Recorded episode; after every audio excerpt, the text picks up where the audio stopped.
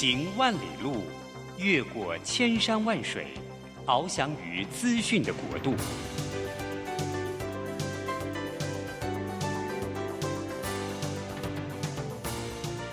以全方位的视野，飞向更高更远的目标。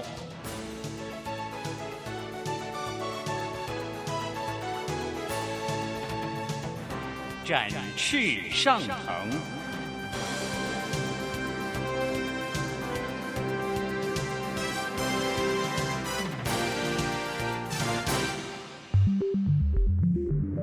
新冠疫情让世界变得不一样，工作职场、生活形态都在翻转变革，学习变成日常的必要必须。让俞国定每周为您搜寻萃取一本国外热门新书，与你在空中分享。俞国定制作主持，愉快读好书。欢迎大家来到愉快读好书，我是俞国定。大家有没有感觉最近呢？很多人在说做爸爸妈妈很难。但是又有人跟我讲说，其实做孩子也很难啊！不管你在哪个阶段、哪个角色，都觉得这个日子啊很难。那孩子们觉得这个环境的不友善、竞争不友善、学习困难，然后成长也困难，机会也很少。哦、我要蒸蒸日上，压力很大。从妈妈、爸爸妈妈角度来看呢，就孩子们也很难教，环境不一样。以前我们被教育的方法跟模式跟标准呢，现在看起来都完全不合时宜。那我也不知道该怎么教小孩。所以不管是做孩子还是做父母，其实面临的挑战都很大。大家每个人都很哀怨。今天我们要为大家来选读的访问的一位对象呢，是一位很特殊的对象。呃，因为呃，为什么很特殊呢？是因为他最近写了一本书，呃，是呃，我们觉得我把这本书呢，呃，从头到尾呢，呃，把它看了看了一遍。我看的过程中非常感动。我们年纪大了，其实有书能让人感动的书已经不多了，所以我说这本书很难得。那我要跟各位报告，今天我们呃请到的特别来宾是中央大学的陈优华老师。老师，早安。早安，呃，主持人早安。是，呃，陈老师呢，呃，在中央大学，呃，他在一个很独特的这个研究，叫做学习科技研究所当专任老师。他不只是这个，呃，他不只是当老师，而且他得奖无数。他最近呢，他得了很多很多奖。那因为实在是念不完，这个太多太多。他他最近写了一本书，叫《一百二十公分的爱》。还有个副标题：从放牛班到博士，全台最小的教授翻转的哲学。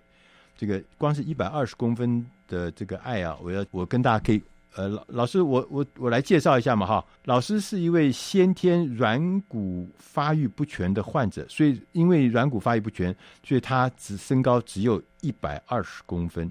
呃，所以呢，大家。大家可以想象，就是你身高长得特别矮小的时候，你在成长的过程中一定会呃受到很多很多异样的眼光。但是呢，在一开始的时候，他就写说，别人对他的成评语就是他非常开朗，开朗又乐观，而且呢不轻易放弃的个性。所以他最后呢，他在台湾读完大学之后，他到美国的马里兰大学去得到硕士学位。后来呢，又到英国的雪菲尔德大学呢，得到了博士学位。然后接着在英国很顶尖的布鲁内尔大学呢担任教职。在二零零九年的时候，他回到台湾，到中央大学来任教。所以这个看起来，老师啊，你是不是人生胜利组啊？啊，那读书读读书读了这么厉害啊？就是因为你，你可能很难体会啊。我是大多，我是跟我是平凡人嘛。我从小这个因为 ADD 啊，注意力不集中，我从小书就读的很艰苦。所以我看到你们这种这些什么啊，读又什么厉害的学校，又读硕士博士，我就觉得很嫉妒。所以，呃、我我觉得不是人生胜利组，就像这本书的副标题就是，嗯、呃，就是我是从放牛班出来的这样子。我当时的国中，我念的是当时一个明星中学，就是台北的金华女中。哦，对对对。女中的前身是四女中，哦、嗯，这样子。那呃，所以它是一个非常重视呃是升学主义的学校。对。当时一进去的时候，学生就要做呃智力测验。那当时的我很老实，这样子的情况就是老师收收的时候。呃，要收考卷的时候，我就把呃就停下来了，我没有去猜那个答案，所以我也一半以上没有写这样子的一个情况，所以我就被分到了放牛班这样子的。按照智力测验分班哦。对，我们那时候是按照智力测验分班的。哇、呃，这样子，所以我就被分到了放牛班，也就所谓坏班啊，这样子。那一直是到呃呃我国二升呃国升呃我在国二的时候，国一升国二的时候。我觉得如果我一直在上牛班的话，我会会考不取高中，我也不会考不上大学。所以我在国二的那一年，就是说我呃我有非常努力的念书，然后所以我每次考试都第一名。所以在国二到国三的时候，学校才觉得我是可造之才，那才 让我讲到那个呃升学班，也就是所谓的好班。是。所以呢，你的人生就，哎，这个其实是很很很很不容易的。为什么？因为我们在很小的时候，这个十四岁、十五岁的时候，你怎么会有这样的觉醒呢？对，因为呃那个时候其实很容易就会为自己找到一个舒适圈，就是说你在放牛班其实还蛮舒服的。为什么会突然觉醒，说你应该要不一样，跟旁边的同学会不一样？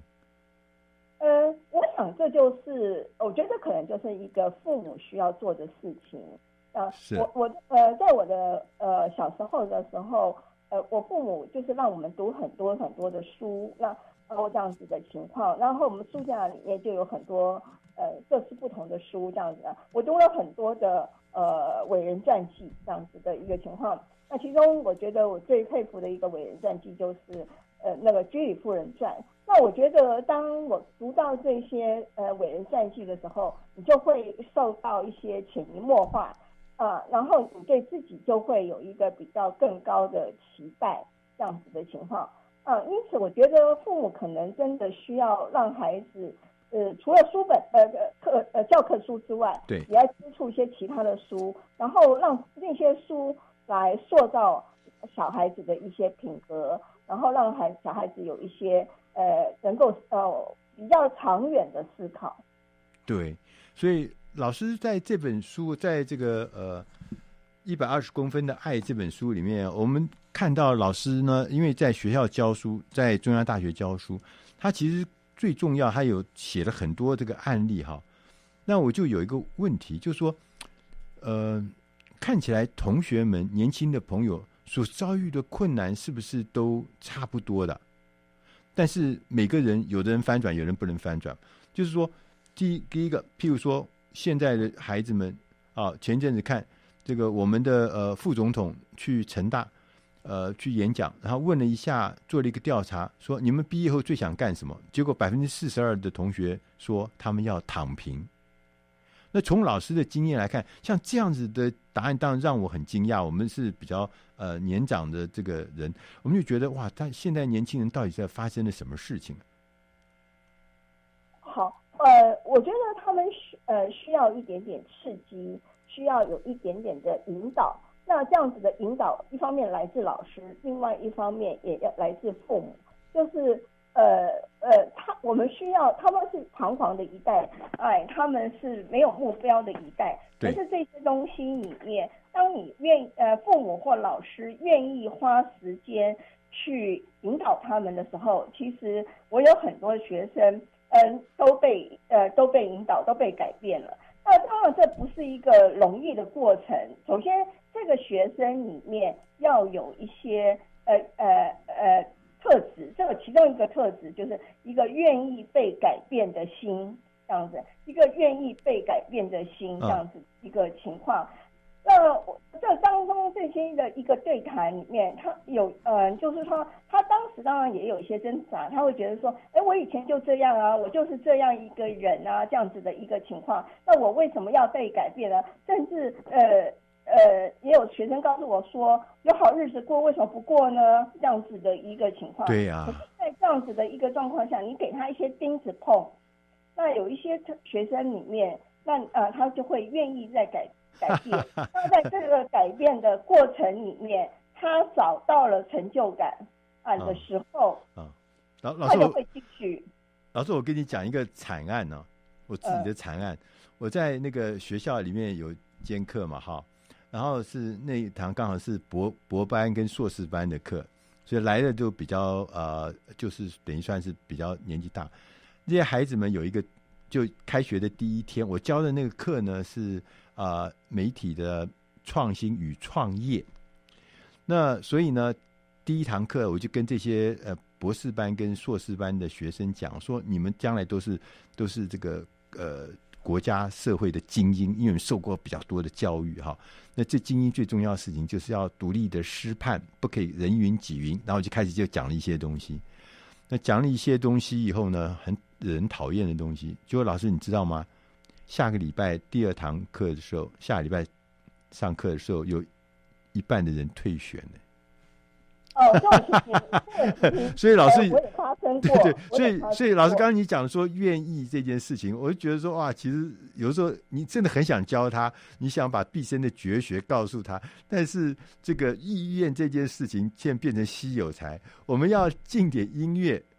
我们要再跟老师来谈，怎么样找到，或者怎么样激发，或怎么样刺激，或怎么样引导大家年轻人的意愿，愿意愿意跟大家一起来成长，愿意大家一起来学习。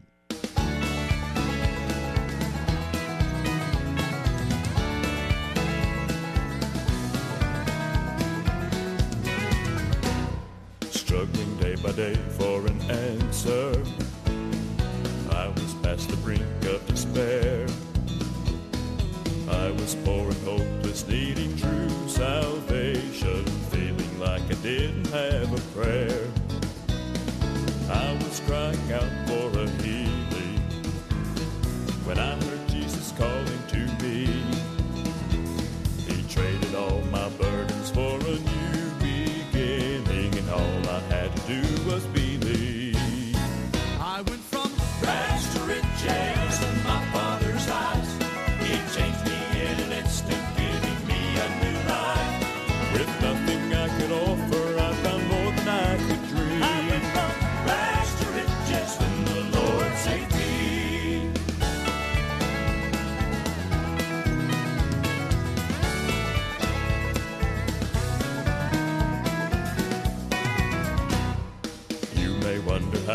could happen to someone's help.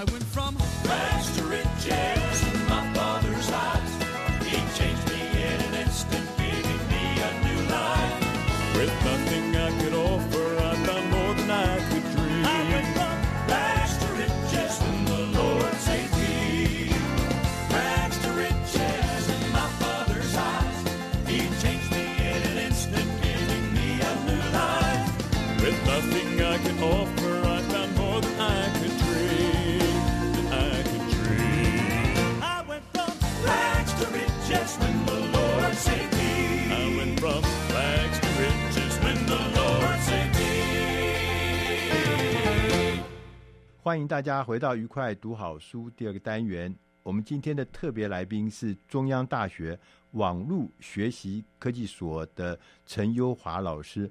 那陈老师，我刚跟老师讲说，呃，我我我我自己在的经验就是，那在课堂上面讲了一篇大道理，就同学们就拂袖而去，大家很多的好几好呃，有一大部分同学呃就。不想要再听你，那呃不想再跟你一起上课，那那种感觉让老师，我做老师，我就觉得说，哎，我我未来我是不是还要继续坚持对同学有比较高的期待、比较高的期许、比较高的这个标准去要求他，还是说，哎，我跟他反正他也不要求高嘛，我们大家一起就混混就可以了。老师，你看你是怎么？你觉得应该怎么弄？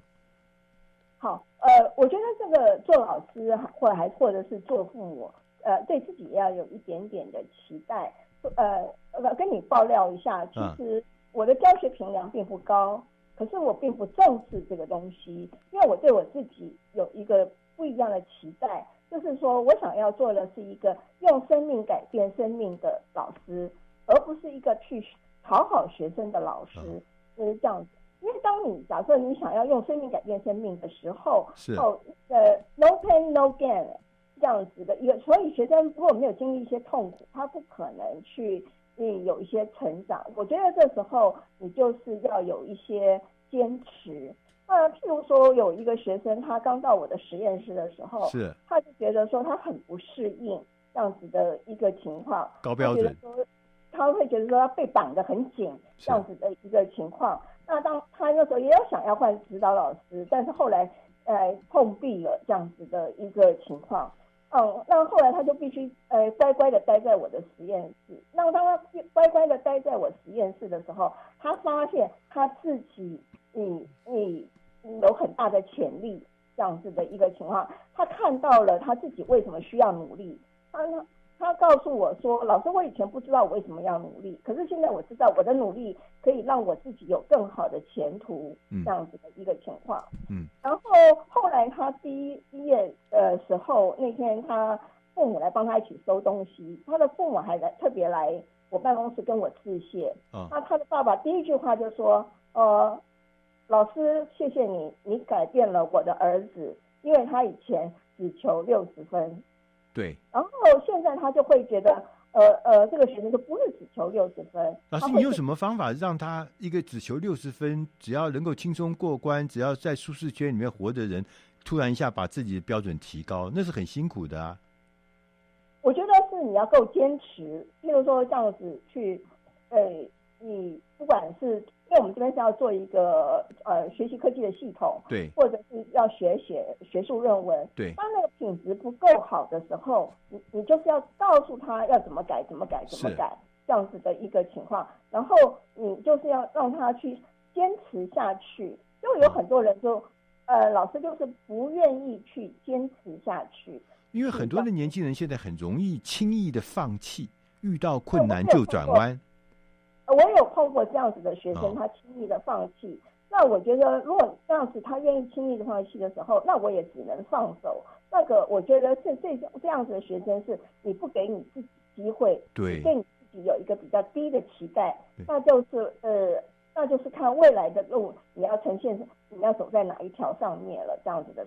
那我觉得，如果是碰到这样子的学生，我还是坚持就是我该有的事情。那但是你要选择呃离开，那我觉得我就尊重你这样子的一个家。但是你对于愿意留下来的学生，我尽我的力去培养你有一个好的特质。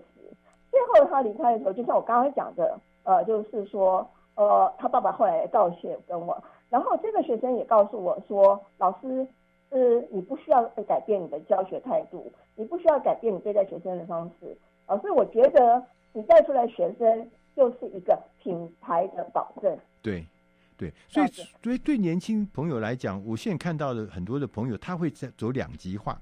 一种就是他对自己的期待很低，他甚至可以说他对很多的事情他有自卑感，他没有自信，他觉得呃自对自己的期待很低。另外一种呢，就是有些人有一些莫名的自大、好高骛远。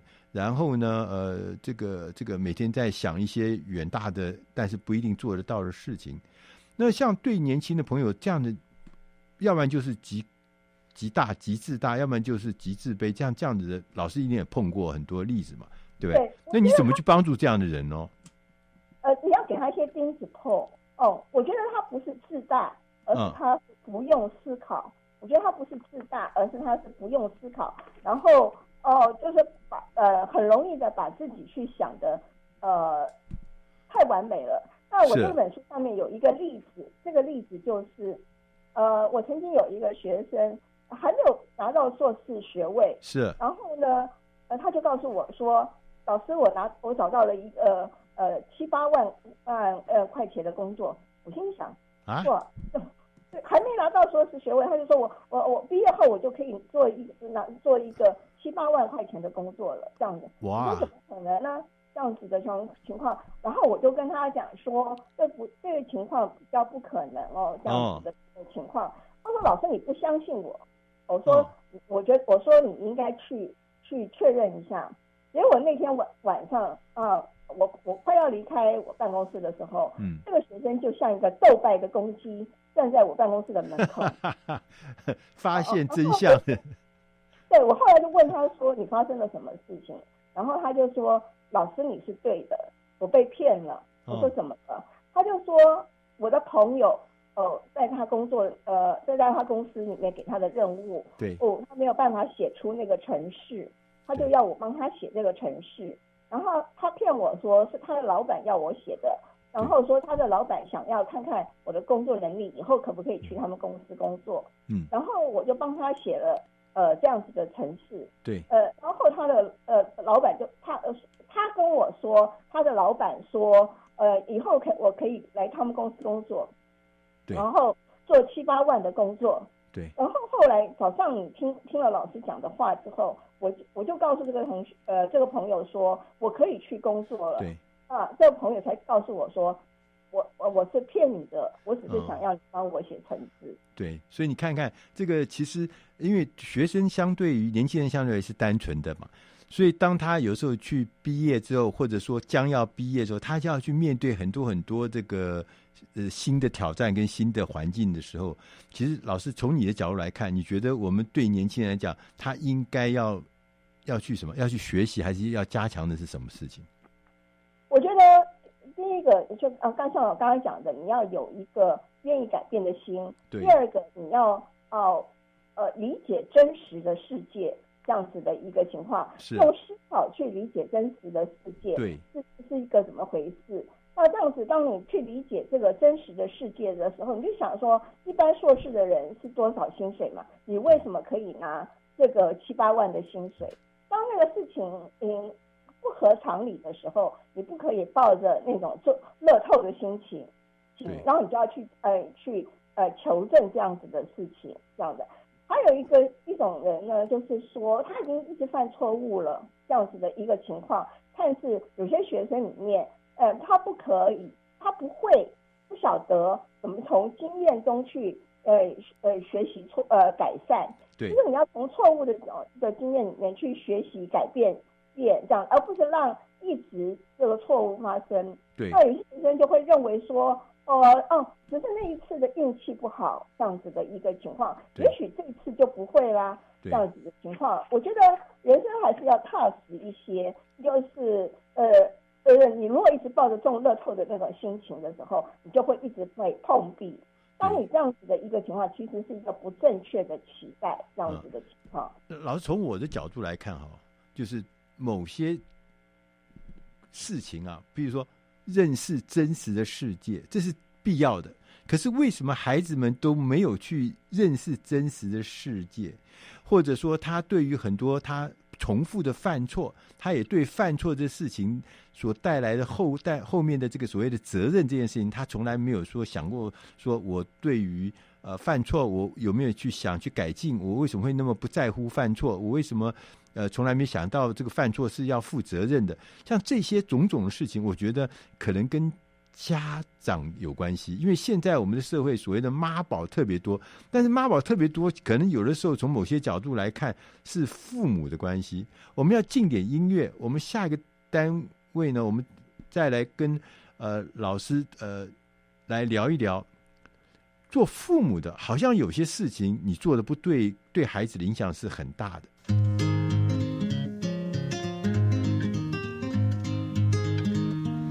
Just around the corner, there's a rainbow in the sky. So let's have another cup of coffee and let's have another piece of pie. Trouble's like a bubble and the clouds will soon roll by. So let's have another cup of coffee, let's have another piece of pie. Let a smile be your umbrella, for it's just an April shower. Even John D. Rockefeller is looking for the silver lining. Mr. Herbert Hoover say that now's the time to buy. So let's have another cup of coffee. Let's have another piece of pie. Everybody wants it, it's a universal cry. Oh, we want a coffee. Give us coffee and a piece of pie. If you got a dime, then you can have a dandy time. I want a coffee. Give us coffee, I, I want a tea from mine. Let a smile be your umbrella, for it's just an April shower. Even John D. Rockefeller is looking for the silver lining. Mr. Hoover Hoover said that now the time to buy. Let's have another cup of coffee. Let's have another piece of pie. Just around the corner, there's a rainbow in the sky. So let's have another cup of coffee and let's have another piece of pie. Trouble's like a bubble when the clouds will soon roll by. So let's have another cup of coffee and let's have another piece of pie. Let a smile be your umbrella, for it's just an April shower. Even John D. Rockefeller is looking for the silver lining. Mr. Herbert Hoover says that now's the time to buy. So let's have another cup of coffee. Let's have another piece of pie. So let's have another cup of coffee. Let's have another piece of pie.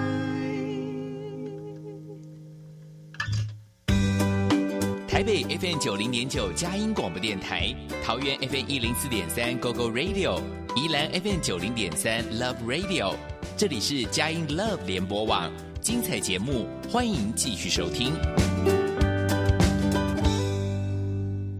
欢迎大家回到愉快读好书第三个单元，我是于国定。今天我们的特别来宾在线上，特别来宾是中央大学。的呃，陈优华老师，陈老师呢，他最近写的这本书叫《一百二十公分的爱》，他在这里面写到很多呃，不管是他的学生或者他的父母的呃一些一些他碰到的事情，然后帮助这些孩子们，甚至帮助这些家长们，怎么样来面对这个成长过程中的种种的困境。那我们刚才前面有谈到妈宝这件事情，这个巨婴对这个巨大的婴儿。这个妈宝这件事情，好像在我们的社会是非常普遍的，而且我感觉好像，因为社会越来越富裕，越来越这个呃，这个这个富裕的环境啊，经济上越来越富裕之后啊，不知道什么原因，呃，我就发觉妈宝好像比以前更多。老老师有这种感觉吗？对对对，确确实妈宝啊、呃，巨婴这些已经原因是越来越多的一个情况。对，可能因为少子化，所以呃，每个孩子都变成家中的宝。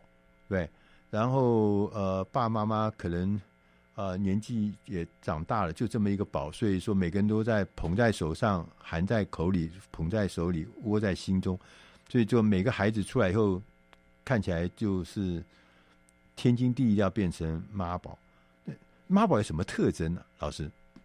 好，我觉得嗯，譬如说我有一个学生，他就是他自己在外面住，然后呢，可是呢，他会把呃呃，那个呃碗呐、啊，一个礼拜堆一次，啊，堆到一个礼拜，然后他妈妈来帮他洗，这样子的。对，然后呢，也会有另外有一个学生呢，每次换季的时候要换被单啊，嗯、然后要洗那个厚衣服的时候，对，他妈就会从台中来帮他去换被单，来换洗衣服、厚服这样子的情况。嗯，所以这样这就是一个很。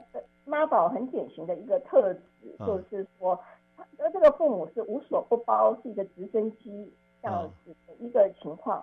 他是那所以让一个小孩，他如果真的是没有办法自理生活的时候，你怎么能前期待这个小孩子能够独立思考呢？这样子的一个情况。所以这这些父母一定要能够愿呃放手这样子，让他们去去学习去。去呃自己照顾自己的生活这样子的一个情况，对，我觉得有一些父母他们可能是有一点点呃呃移情作用，你譬如说，因为他们小时候吃了一些苦，然后呃家庭环境不好，父母没有给他们呃很好的照顾，那他呃他们就觉得说哦、呃，他们不要再让他们的小孩子呃受同样的苦苦。那那我觉得这个其实，呃，我觉得这是一个不是很健康的一个想法。应该来讲是说，呃，如果你要呃这样子照顾你的小孩子的话，啊、你的小孩子就是没有办法经得起的风吹雨打这样子的一个情况。对呀、啊，对呀、啊。对，适当的吃苦对小孩子而言是是呃是呃是必须的。我最常听，我最常听到的话就是。你只要把书念好，剩下事你都别管啊！这个就这孩子呢，其实最后的结果呢，书也不一定念好，但是呢，这样子的孩子书大部分都念不好。对，然后生活上面呢，又是非常非常的像一个这个婴儿一样的，就是刚讲的这个这个洗碗还要从爸爸妈妈来来来一个礼拜帮你洗一次碗，你们家换床单也要讲。那像这样的事情，对啊，后面还有很多独立的这件事情。其实这个独立的事情啊，老师。其实这个也跟家长有关，就是家长会让你，你根本不必独立，我帮你所有事情都做好，所有事情都想好，你要未来要走什么路，全部都是怎么样，全部都是我帮你想好，你也不要去独立的，连判断的机会、思考的机会都不必啊，对，这是家长的问题啊。对我，我我觉得他他们就是不选愿意让小孩吃苦，然后这样子的时候，他所以他就安排好一条路让你走。可是每一个小孩有每一个小孩的特质，你所安排的路并不一定是适合他们的路。嗯，哦，这样子的一个情况。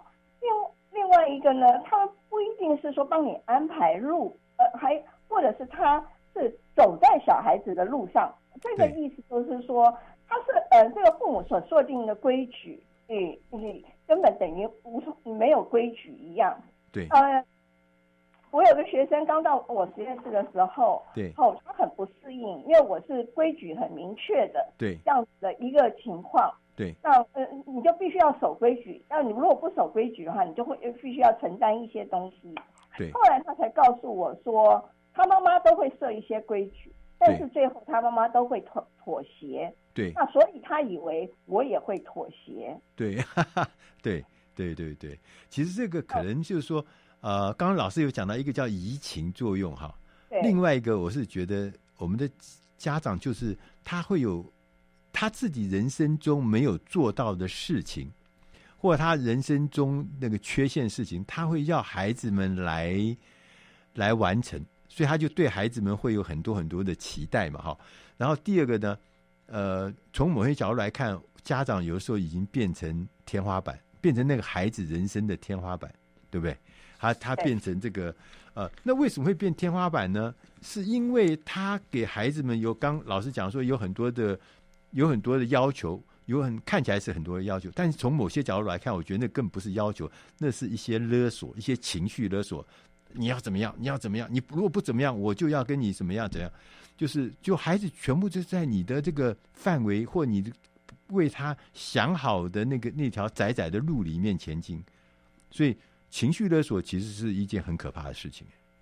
对，呃，我我想我可以讲一个例例子给你听，就是我以前有一个博士后，那我这个博士后年纪已经很大了，这样子的情况。呃，他呃，我们应该都知道，年纪大要找工作是一件呃不太容易的事情。哦，这样子的情况。那他也已经有一段有一个有一些有一个年纪了，他父亲已经过世了，是。那他弟弟妹妹都结婚了，所以只有他陪伴着他的母亲。是。那他家在台北，那中央大学在中立，对。所以他他就是呃呃要这样子呃台北中立这样在通勤。刚开始的时候，哦、呃，然后他就呃是住在中央大学附近，那他妈就勒索他，你一定要搬回来。如果你不搬回来，我就买，呃，那个把房子卖掉去住养老院，这样子的情况。哦、然后他妈还把那个那个售屋的那个售的那个红红字已经就写好，就是让就告诉他儿子，我要去住养养老院。对。所以后来他就告诉我说：“老师，我我必须要搬回去住，所以我每天要通勤。”那好，那我也答就答应了这样子的一个情况。因为这样的通勤，实际上是要开一个多钟头的车。假设，尤其是假设交通堵塞，那过了没呃没多久哦之后呢，他妈又跟他讲说：“我要你辞职，你要在台北找一个九到五的工作。”呃，对，你这样子每天呃，那有时候交通堵塞就会呃晚点到到家这样子的情况，他又来了那一套，这样子，这就是说，哎呃，如果你不辞职这样子的一个情况，那我就要呃去住养老院，把房子卖掉，又来了这一套。对，这样子。那这个这个我这个学生呃，我这个博士后呢，他很孝顺，他那时候就告诉我说，老师，如果我不辞职的话，我连我连家都没有了。对，对。那所以他后来哎就只好去辞职了，这样子的情况。对。然后他辞职以后，因为他的年纪已经很大了，这样子的情况不是很容易找工作，所以他过了好好长一段时间。其实老师，你讲到这一段呢、哦，我就想起那个那个张爱玲小说。张爱玲小说有一个小说叫做《金锁记》，我不知道大家记不记得。那个妈妈为了要控制她那个儿子跟女儿，就用各式各样你想不到的方法来控制他。譬如说，还叫他去抽这个大烟，就抽鸦片烟呢、啊，让他的这个他他用各式各样方法，那样子的勒索，其实在我们生活中是真实存在。所以我们回过头来看呢、啊，我们回过来看，从老师这个一百。二十公分的爱这本书里面，我们可以看到说，其实我们每一个人的成长的过程，其实是很困难的。哪怕是你做父母，其实你在成长过程中，你也会，你也会有很多很多挑战，有很多很多的困境。那是更何况年轻的孩子，他们在成长的过程中，那困难跟挑战都非常非常的多。那我们为什么我们今天要推荐老师这本书呢？一百二十公分的爱呢？是因为我觉得老师他是因为他先天上有一些呃有一个疾病，就是软骨这个发育不全的疾病。可是对我们来讲说啊，那他他他确实是先天上有有有有有一些疾病。可是从他的成长过程中，他清楚地告诉我们，其实这些先天的疾病绝对不是关键，关键是你要怎么去面对它。那我们最后还有一点点的时间，老师可不可以给我们做一个短的结论？就是说，你从你的成长过程中，你对我们的年轻人，还有对我们父母，你有没有什么样的建议？OK，好，我我想，嗯、呃，就是呃呃，有些时候人生确实是有一个困境，就像我的人生，那我也是经过很多困境。那我曾经被高普考拒绝。那我当我在英国找工作找工作的时候，那我也是经过很多的呃被拒绝，最后我找到布英国布里内尔大学的工作。但是我想告诉年轻人的东西，其实就是说，呃，在你这个努力的过程里面，你一定要坚持下去。唯有你坚持下去的时候，那才会有一个美好的果实在等你。那。那那个你你要对自己有一个比较高的期待，然后那个你那个才会去尝到那个果实。那这样子的时候，你就会有一个正向的循环。其实每一个人嗯都有上帝所给的恩赐，那你好好运用到你的恩赐的时候，我觉得你也可以看到黎明的曙光。对，我们非常谢谢呃，今天我们的特别来宾是中央大学网络学习科技所的陈优华老师。他虽然有身体上的缺陷，有，但是他的人生让我们看到是充满了饱饱的力量，充满了各式各样的热情，跟充满了各式各样的坚持，让他能够在人生道路上面变成我们的一个典范跟呃模范。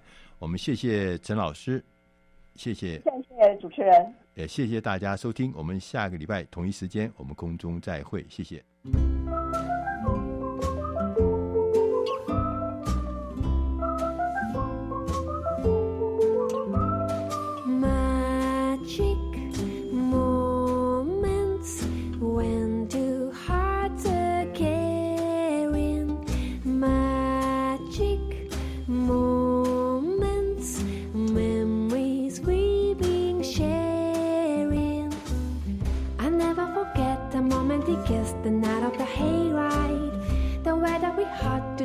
skip by taking a sleigh ride. Magic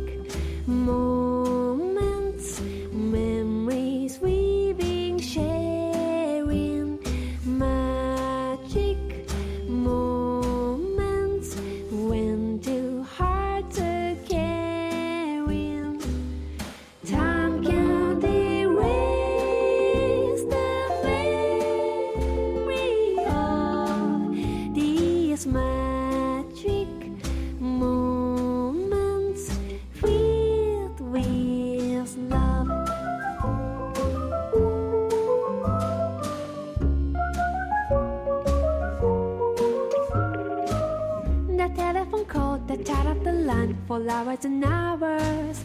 The Saturday dance, I got up nerve to send you some flowers.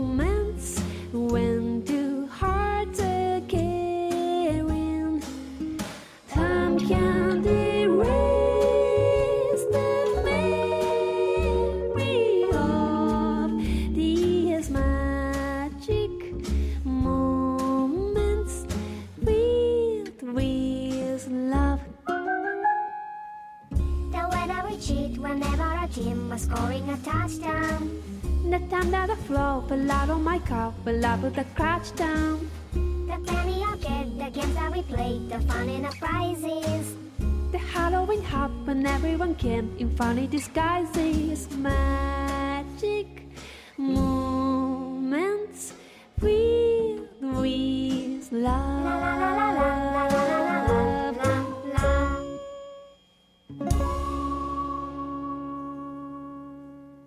欢迎大家回到愉快读好书最后一个单元我是于国定。过去我们的商业环境呢是呈现的一种循序渐进的发展的步调，就是慢慢的，今天比昨天进步一点，改善一点。但是我们当进入这个数位网络时代的时候，我们就突然发觉，这环境的变化不是在这个是一条这个平滑曲线。它开始呈现的甚至是等比基数的跳跃式的不连续式的成长，所以这个环境的变化呢，超出我们的预期，甚至呢变得不可预期，就是你不知道它下步会进步到什么程度，所以呢，我们这个组织呢就要重新的赋予它新的任务跟使命，就是如果我们能够让我们的组织变得更灵活，即使外部的环境不断的变动，但是这个组织它自己会快速的、有效的做出回应或做出对应的事情，来因应市场的变化或市场的需求，这才是我们现阶段应该有的新的所谓的管理或是领导的方式。我们。特别选了一本书，这本书呢，就是谈如何来建立及带领灵活组织的实战锦囊。它的中文这本书的书名我们翻译成《变动领导》，英文书名叫做《Leading at the Age of Chaos》。这本书呢，在一开始的时候就明白的告诉我们，他说现在这个社会这个环境就是一股洪流。一个快速变动的洪流，而且呢，不断的发生各式各样，也许可能是一个很小的调整，也可能是一个大的修改，甚至是一个戏剧性的革命。所以呢，我们作为领导者，第一个你要知道，我们不能够再参照过去的做法来面对今天的挑战，尤其是像我们这个年纪比较大的人，有一些工作经验的人，我们。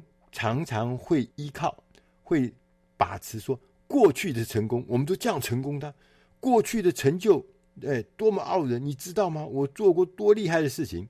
但不管是过去成功的方法，或过去有多么巨大的成就，其实这些都不会为你带来新的成功。你要先记住这件事情，因为环境变化太快，所以呢，必须。首先，你要知道如何去建立一个灵活的组织，这才是重要。因为一个灵活的组织，它能够比竞争对手更快的发现必要的改变在哪里，并且呢，做得更好，做得更快。当然，这是一件很难的事情。但这个残酷的事实的背后呢，就是说，你如果我。我们都不能够保持这样子的心态，放掉过去，重新用灵活的组织来面对未来的话，如果我们不能够，那一定会被淘汰。所以这很重要。简单的讲呢，什么是一个灵活的组织？其实，灵活的组织就像建立一个杰出的运动团队，可能是一个篮球队。你可以想象，如果我们要建立起一个这个表现。能力很高的篮球队，第一个你要干嘛？要要了解游戏规则，同时你要有一个好的、良好的培训制度，同时你还要设定一个高绩效的目标。当这三件事情建立起来之后，在内部你要让这个团队保持良好的心理状态，在高风险、高奖励之下，他们会拿出专业的表现。同时呢，我们要回应环境的变化。如果是个球队的话，那个就是跟人家在打球了，那个就是场上的变化。那如果我们是在商业的话，就是商业环境的变化。不管在什么，面对那环境的变化，你必须有效的执行。任何必要的任务，这就是一个灵活的组织。那在实务上，作者也提供了一些建议。也许我们来看看这个建议，说不定啊，可以立刻的用在你的工作上面。他说：“第一个，我们在雇佣员工的时候，你必须要选择那些心思敏捷而且能够独立思考的人。”因为啊，我们在做转型的时候，面对变动的时候，其实我们是没有太多的时间来担心我们这个组织、这个团队如何来编组、如何来分配任务，而是我们要靠的是雇佣的那些心态正确的人，我们给他必要的训练之后，他就可以专心的去执行必要的工作。如果他是一个能够独立思考，如果他是一个心思敏捷的人，那我们领导人就要退开，让这些人能够发挥他们的专长。第二个，他提醒我们，他说我们要协助，他提醒我们要协助员工了解自己在这个灵活组织中控制的角色，因为我们大部分呢、我们的组织都是期待领导人、老板。来负责对未来的改变提出各项的建议啦、目标啦或者警告，但是呢，灵活组织不是这样的，他们是创造了一个让员工尽可能拥有直接控制或部分控制的环境。控制很重要，这样一来呢，员工他就会对这个改变，因为他是控制，他他可以。参与，他有直接控制或者是部分控制，所以他会觉得更自在，他也更能够面对这个现况做出灵活的应变。同时，灵活的组织呢，他特别强调我们要提拔那些能够接受不确定的人，然后透过培训、透过指导甚至奖励来强化这样的态度。对，有很多的员工，他只能做你吩咐的事情，只能做过去有经验的事情，只能做规定或是条条框框有的事情，按照条条框框走，所以他不能接受不确定。那在现在这个组织里面，能够接受不确定，反而变成一个很重要的态度。在决策方面，我们过去我们强调的是黑白分明。是是非分明，所以不是一就是二啊，就是这么简单。所以就两个选一个。但是在灵活组织所面对的真实世界里面，我们会发现事情不是只有什么二分法，不是零跟一之间，不是对跟错，没有。它其实有很多的灰色地带。我们这个组织呢，必须要能够负责的做出决策。在两个极端之间找到最适合的解决方案。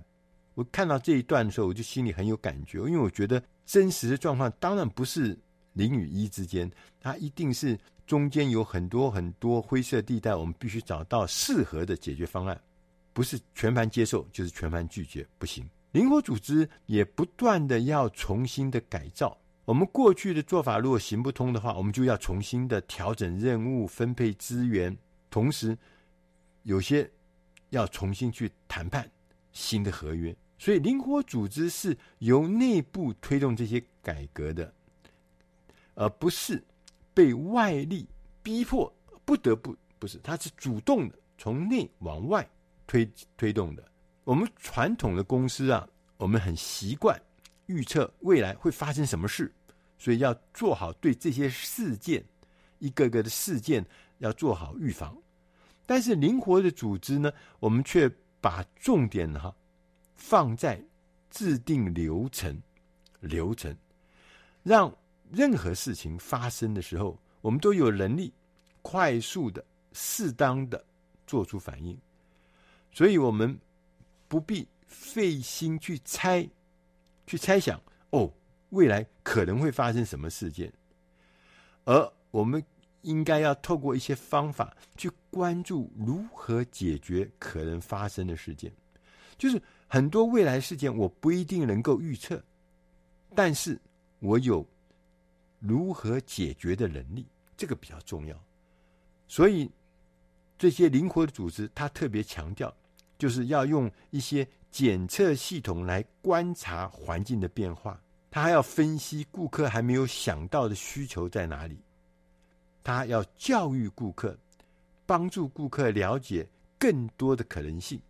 就有很多事情顾客自己都没有发现，自己都没有想到，你要教育他，你要带领他，让顾客能够得到更多的可能未来。同时，他还强调一个很特别的事情，就是叫做组织人力检测。他说：“这个是重要。”他说：“组织人力检测，就是说你要去了解一个组织的文化，还有他内部员工的职务、他们的能耐跟他们的工作态度。你要去检测这个事情，你要去了解这个事情。大部分的公司很注重财务上面的审查啊，要去看财务。但是呢，当市场变动很剧烈的时候，我们刚刚讲的这个。”组织人力检测就变得很重要，因为市场的变动如果很大，会造成组织大规模的组织变革。我们组织要快速回应市场上这种大规模的或是一连串的变化。当我们需要面对这个复杂的各式各样的变化和变革的时候，充分的执行能力就变得很重要。因为你要记得，你永远要知道我们。万一啊，我们的变革如果失败的话，后果很可怕、很严重的。所以我们在平常，我们就要建立部署适当的人力、组织人力的检测工作，实时的更新，才能比其他的人，尤其是竞争者，更好的回应市场的动态。作者也提醒我们，他说：过去啊，我们作为一个领导人，我们面对这个组织的变革。觉得它是一个有趣的事情，为什么呢？因为那个时候的改变幅度比较小，很容易实现。但是呢，现在这个时代，我们随着新技术、全球化的市场、股东价值的要求的压力，变革的步调和冲击跟以前是完全不一样。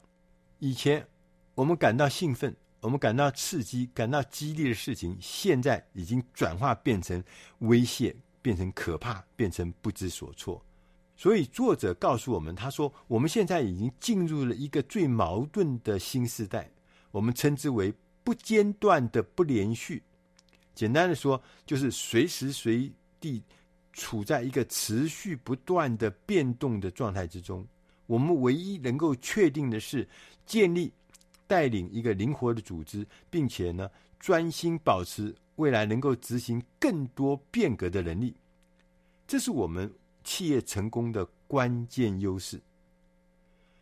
所以，不论你现在有没有准备好来面对它，许多的变动其实它正在以更快的速度向我们走来。那感觉就像我们讲的灰犀牛这样迎面而来。虽然它距离我们还有一点点，但它迟早就是要撞到我们身上来的。所以它的影响程度也会比我们过去的经验要更加的复杂。以上的内容是出自《大师轻松读》第八百六十八期《变动领导：建立及带领灵活组织的实战锦囊》。如果你希望有更多或更进一步的了解这本书的内容，欢迎大家我们到《大师轻松读》的官网。你在 Google 上面输入“大师轻松读”，你就可以阅读到更多、更详细的文字的内容。我是余国定，希望今天的内容对你的生活及工作都能帮上忙。谢谢大家的收听。我们下集再会。